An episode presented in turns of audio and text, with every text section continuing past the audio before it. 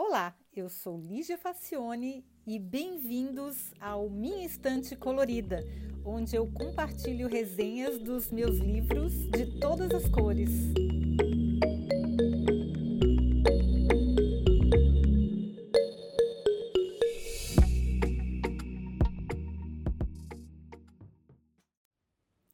Olá, é, hoje a gente vai falar de uma coisa que é um assunto, é um livro que eu já li há bastante tempo e, por incrível que pareça, não achei tradução nenhuma, só achei tradução em alemão, original é em, em inglês. E ele foi escrito pelo engenheiro francês especializado em energia solar Alan Monnier. Ó, oh, o cara cheio de talentos. Mas por que, que eu vou falar deste livro que se chama Unser zweites Leben, que numa tradução livre seria Nossa Segunda Vida? Porque semana passada o Mark Zuckerberg do, do Facebook anunciou que o conglomerado que controla a rede social Facebook iria mudar de nome, iria se chamar Meta, em homenagem a, em homenagem não, em lembrança ou em referência ao metaverso, que é o que o Mark Zuckerberg acredita que seja o futuro da internet. O que, que é metaverso? É o, é o uso de tecnologias diversas, como realidade aumentada, enfim, todas essas tecnologias, é, realidade virtual, para que a gente entre dentro da internet, como a gente constrói avatares para entrar dentro e a gente entra dentro, como se fosse um outro mundo. E por que, que eu trouxe esse livro agora, apesar de ele não ter tradução em português? Porque eu achei interessante é, a, o tema, porque esse livro foi escrito em 2008, no auge do jogo Second Life, que algumas pessoas talvez já conheçam e fala de pessoas cuja vida só faz sentido porque tem o seu avatar no mundo virtual para chamar de seu. O Second Life, para quem não conhece, é uma espécie de realidade paralela onde você pode escolher a aparência do seu personagem, que é o tal do avatar, e viver uma vida como se fosse real. É possível viver, trabalhar, estudar, conhecer pessoas, ir a festas, vestir-se, fazer sexo, fazer turismo, tudo no ambiente virtual. No ápice da fama, quase todas as empresas reais tinham ilhas, prédios e escritórios lá, dentro desse jogo, né? Universidades e escolas de língua imaginaram que seria um excelente ambiente de aprendizado, porque você está realmente imerso. Mas no final descobriram que as pessoas só estavam lá para conhecer outras e se relacionar. As iniciativas educacionais não tiveram muito sucesso. Os bancos também acabaram saindo depois de gastar um bom dinheiro instalando filiais na Second Life. Então, eu penso que o metaverso seria uma Second Life expandida, né? Com muito mais tecnologia, porque as pessoas conseguiriam não só ter um avatar e viver lá dentro, mas viver lá dentro com os sensores, com os sentidos mais aguçados. É uma imersão muito mais profunda, porque teria outras ferramentas, óculos e microfones e, e enfim, outras ferramentas para que a pessoa pudesse realmente se sentir dentro. Então eu penso, eu penso, a minha opinião, né, é que o metaverso é uma Second Life mais profunda, mais expandida. E achei bem interessante porque eu achei que esse jogo já estava meio datado. Mas vamos ao livro, né? Então, na história, o autor faz um recorte da vida real e virtual de alguns personagens. Praticamente todos têm coisas mal resolvidas ou alguma insatisfação na vida real. Sejam doenças terminais, depressão, ansiedade, timidez extrema, insegurança. Mas no Second Life, que em alemão é Zweites Leben, por isso o título, né? Tudo muda. Como cada um escolhe o seu avatar, os corpos são exatamente como seus donos desejam que eles sejam. E a simulação é bem completa. Há ricos e pobres.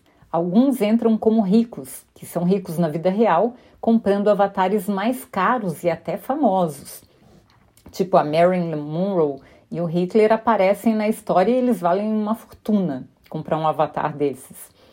Eles, esses ricos, eles também promovem festas, compram roupas caras, pois tudo se paga com dinheiro virtual que pode ser trocado por dólares reais as pessoas comuns começam tentando descobrir como é que o negócio funciona.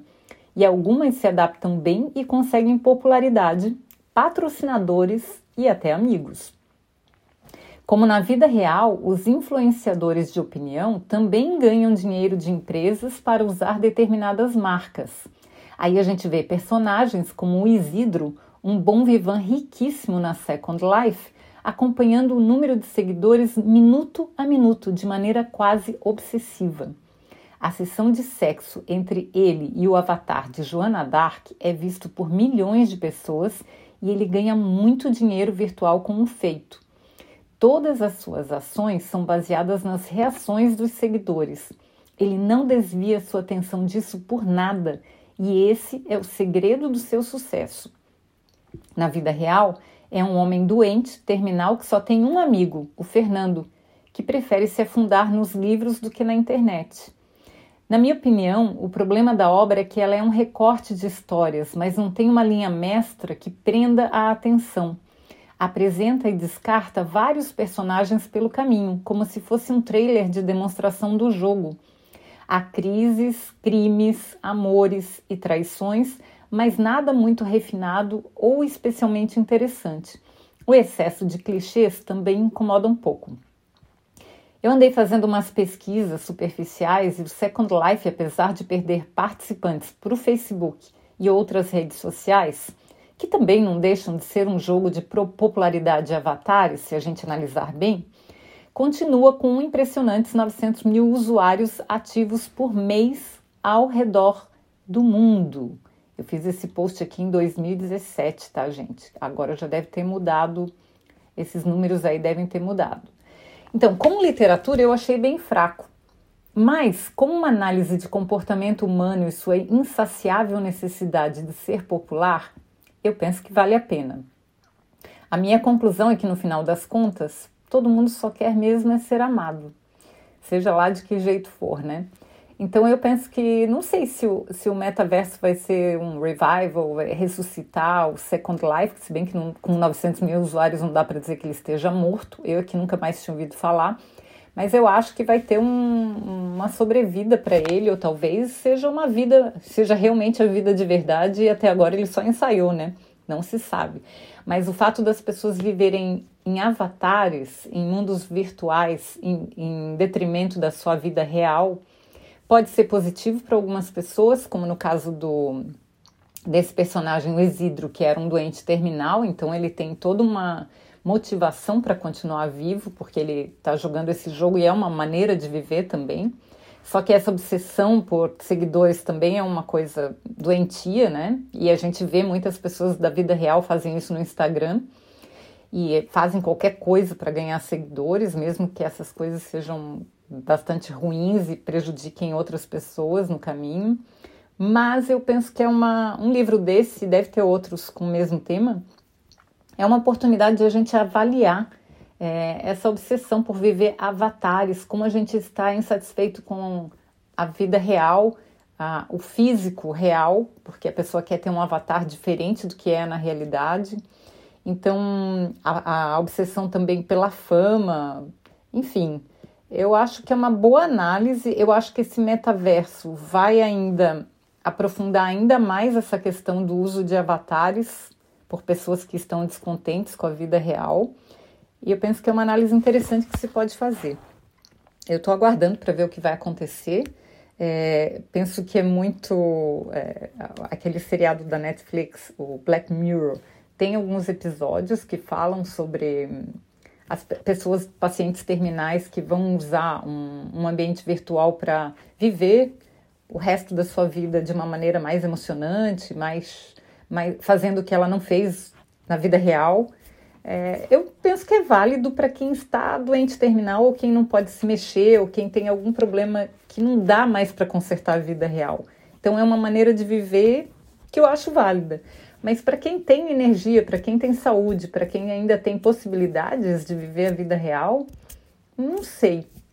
Eu não me sinto atraída por esse jogo, não me senti quando ele era famoso, no, na primeira encarnação dele, digamos assim, e não me sinto atraída em conhecer o metaverso. Eu sou curiosa, mas não atraída por ter um avatar e viver tanto tempo da minha vida lá dentro. Eu gosto bastante de viver aqui fora mesmo. Mas é uma alternativa, né? Que a gente pode pensar.